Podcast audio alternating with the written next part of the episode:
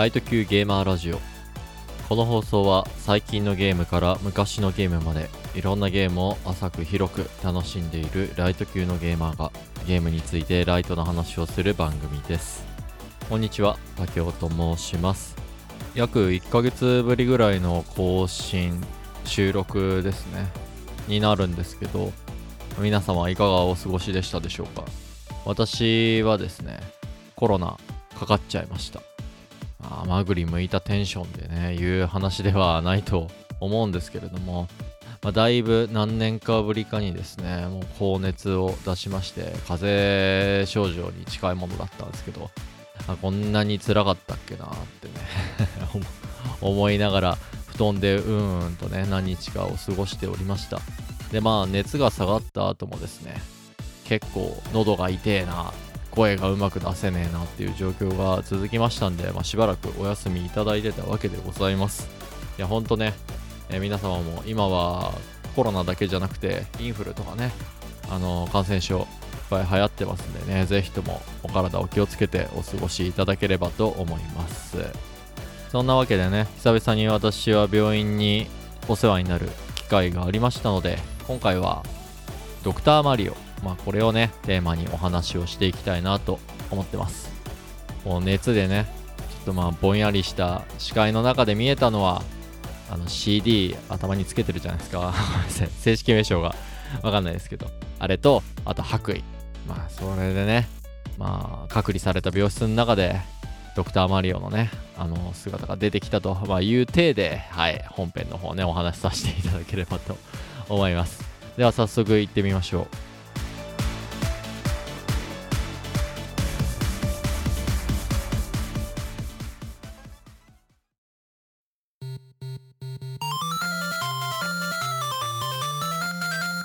イト級ゲーマーラジオ。ライト級のゲーム感想のコーナー。ゲームの感想をライトにお話しするコーナーです。最近遊んだゲームから思い出補正のかかった昔遊んだゲームをテーマにお話しします。今回は冒頭でも言ったみたいにねドクターマリオこれをテーマに話していきます。ではまず基本の情報からさらっていきましょう。ドクターマリオジャンルはですねパズルゲームです。落ち物パズルっていうふうに言われてるものですね。で、発売が1990年。これはファミコン版ですね。が発売されたのがその年です。開発、販売ともに任天堂がやってますと。で、ファミコン版以外にもですね、ゲームボーイ版、スーファミ版、あと64、えー、ゲームキューブ、ゲームボーイアドバンス、Wii、Wii U、DS、まあ、いろんなね、ハードで遊ぶことができます。で、私がその中で特に覚えているのが、まあ、ドクターマリオ単体ではないんですけれども、DS の脳トレってすごい流行りましたよね、昔ね。脳を鍛える大人の DS トレーニングみたいなタイトルのやつ。あの中のミニゲームでですね、ドクターマリオチックなのが遊べたっていうのが覚えてるなっていうことですね。それら以外のさっきつらつらつらつらって言ったハードは調べたら出てきたっていう程度で私はね、あの実際には触ったことないです。ゲームボーイ版やったことあるかなぐらいな、まあ、そんな感じですね。はい。では、こっからはファミコン版をベースにお話ししていこうと思うんですが、ゲームのね、画面の構成なんですけれども、ジャンルで落ち物パズルっていう風に言ったんで、まあ、テトリスみたいな画面の構成ですって言ったら伝わりやすいですかね。上から医者の格好したマリオがカプセルをポイッと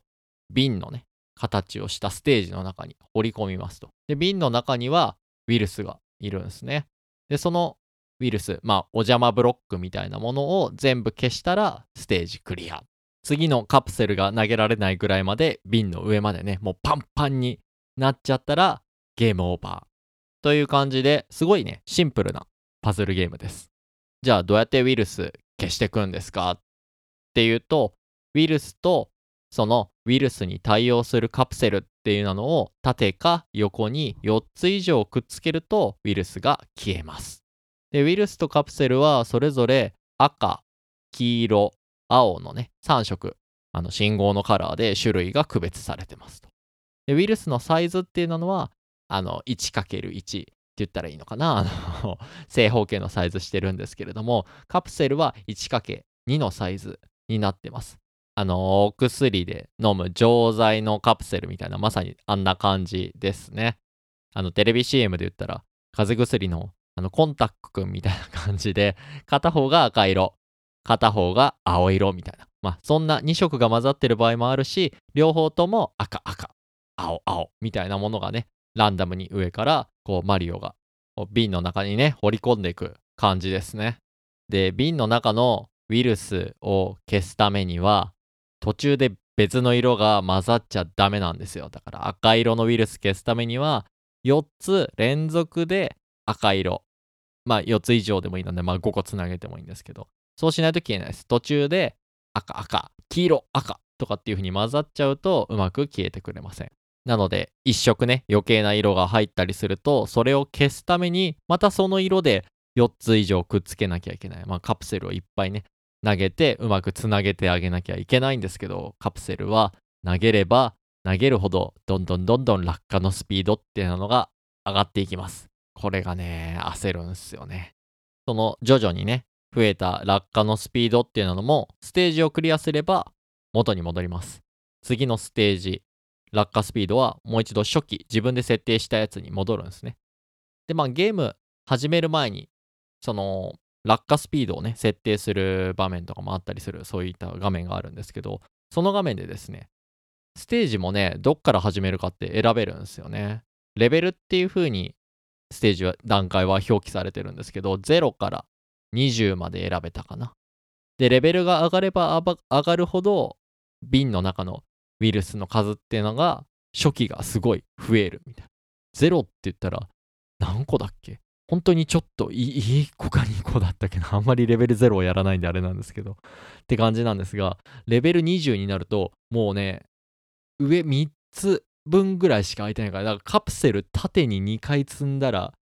もう2個積んだら終わりみたいな そんなぐらいまでパンパンにね、ウイルスが入ってる状態からスタートする。で、レベル20をクリアすると、次は21、22っていう風に数字は上がっていくんですけど、中身はね、確かステージ20以降は変わらないって調べたら出てきたと思います。なので、レベル20以降はいかにレベル20のステージをゲームオーバーにならないで連続でクリアをしていけたかっていうチャレンジになっていくわけですね。で、一回途中のね、レベル22とかでゲームオーバーになっちゃうと、またステージ選択画面0から20までしか選べない。もう一回レベル20からやり直しですという感じですね。はい。では基本の情報はこんなところにしてね、プレイした感想を喋っていきたいんですが、落ち物のパズルにしてはかなりルールがシンプル。で、色が少なくて遊びやすいっていう印象を私はすごく持ってますね。というのは私自身があんまりパズルゲーム数やってない中ですごく面白いなーってなって中毒性があるなと思ったゲームだからですね。パズルゲーム、ライト級ゲーマーラジオの話で喋ったのはルミネスリマスターぐらいかなあなので、そんな数やらないですし、まあ、得意な方でもないですね。まあそのルールのシンプルさゆえにですね、私の知り合いというか、の方のお父さんがやられてるとか、お母さんがものすごくプレイしてハマってるみたいな、そういう話をね、すごく聞くんすよね。なので、リスナーのお父さんお母さん、まああんまりゲームをね、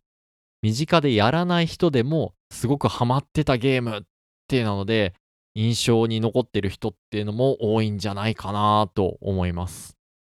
あと基本の情報でウイルスを消していくゲームっていう話したんですけど、私はカプセルの方がどんどん邪魔になってくるゲームだなっていうのが印象的ですね。いかに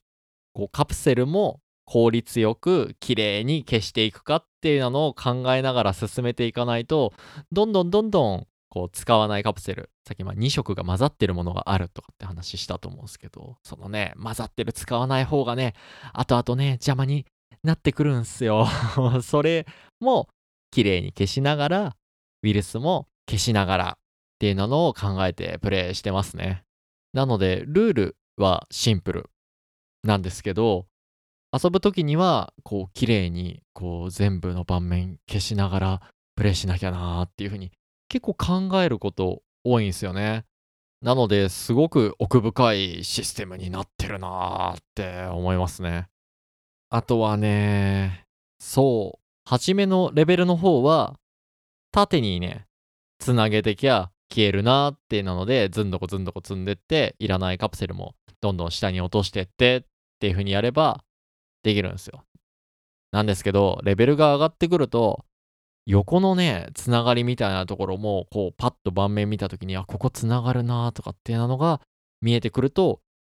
ちょっと一段階レベルが 自分の中のレベルが上がるというかまあそういう感覚も得られてね、ちょっとそこは私が楽しいなって思ったポイントですね。慣れてくればね、もうちょっと頭空っぽで遊べるレベルっていうのが、まあ、どんどんどんどん敷地が上がってってっていう感じです。まあ、未だに私はレベル、なんぼだろう、18、19ぐらいになってくると安定してクリアはできなくなってくるので、頭空っぽで遊べるの16とかぐらいまでかな。そんな感じですね。ただその敷地っつったらいいですか、頭空っぽで遊べる敷地っていうのがね、最初と比べてどんどんどんどん上がってくるっていうところがね、ちょっとプレイしてて楽しいなって思うところですね。で、そう、このゲーム、昔に出たゲームなんですけど、1990年に出たゲームなんですけど、私の中では最近遊んだゲーム側に入るんですね。というのも私、このゲームをちゃんとプレイしたのが、ファミコンミニが出た時、ファミコンミニが発売されたのは2016年らしいです。ギリ最近ですよね。なので感覚的には私はこれ最近のゲーム側なんですね。で、ファミコンミニが発売された頃のその2016年ぐらいっていうのはもう仕事がくっそ忙しい時だったんです。で、発売されるっていう風になって、朝近くのね、量販店みたいなところにね、並んで買いに行って まあよーくね、遊んでましたね。こう仕事から帰ってきて寝る前にレベル20よりちょっともぐらい前からね、ウォーミングアップで始めて、まあ失敗1回ゲームオーバーになるまで遊ぶっていうのが日課でした。夜中の 1時とか2時とかに、あと、なんかウイルス赤しかいねえのに、赤のカプセル落とせマリオみたいな感じでね 発狂しながら、ああ言いながらね、遊んでましたね。まあ、多分、疲れてましたね 昔ね、実家にもね、確か実機、まあ、ソフト、カセットか、はあった気がするんですが、まあ、ちっちゃい頃の私、本当にお盆地野郎だったのでね、あの、パズルゲームのルールがほとんど理解できなくて、あんまり手出してなかったですね。まあでも、昔ハマってなくてよかったかなっていうのをね、最近の この遊び方からは思う感じですね。もう一回ハマるとこれしかやら なさそうだなと思うので、まあ浅く広くね、今いろんな話ができているのは、まあ昔にこのドクターマリオをスルーしてたおかげかな と思いますね。はい。ではね、ざっくりした感想もこんなところにして、で、いつもだったらね、こっからシステム面だ、ストーリー面だ、なんだって言って細かく話していくんですが、ちょっと久々の収録なんで、リハビリ会ってことでね、えー、こんなとこにしたいかなと思います。あ、でも最後に一個だけ、このドクターマリオを語る上でね、外せないものがありますね。そう。BGM です。めちゃくちゃいいっすよ、もう。最高です。ステージの選択画面で BGM も選ぶことができます。フィーバーとチルとなしっていう、オフっていうやつがあるんですけど、まあ、フィーバーね。まあ、初期で設定されてるやつなんですが、まあ、これがいいっすね。もう永遠と聴いてられるテーマです。これがあるから遊んじゃうと言っても、俺は過言ではないと思いますね。あと、ウイルスが消える時の効果音みたいなのがあるんすよ。あの、バシャバシャバシャバシャバシャバシャバシャってって、画面の左下の方に赤と黄色と青のウイルスのこう擬人化みたいな、あの、ニコちゃん大魔王みたいなやつがいるんですけど、あいつらが瓶の中のそのウイルスを消されるたびにこうひっくり返ってワシャワシャワシャワシャワシャってダメージ食らってるみたいなね音があるんですけどあれもね相まってすごくいいんですよねなんでこの音楽 BGM ももちろんいいんですけどその SE っつったらいいですかねゲームの効果音とも組み合わせがすごくねいいんですよねチルの方はごめんなさい正直にあんまり聞いたことがないので、私の一押しの方は初期の方、フィーバーの音楽の方ね。これ、ぜひ一度聞いてみてください。Nintendo Switch オンライン入ってます。ファミコンのオンラインでちょっと遊んでますという方はもうドクターマリオ最初の方だけでもプレイしてみてください。いやもう、すごくいい音楽です。まあ、やったことなくても聞いたことある人絶対いると思いますけどね。はい。では、今回はこんなところにしたいと思います。以上ライト級のゲーム感想のコーナーでした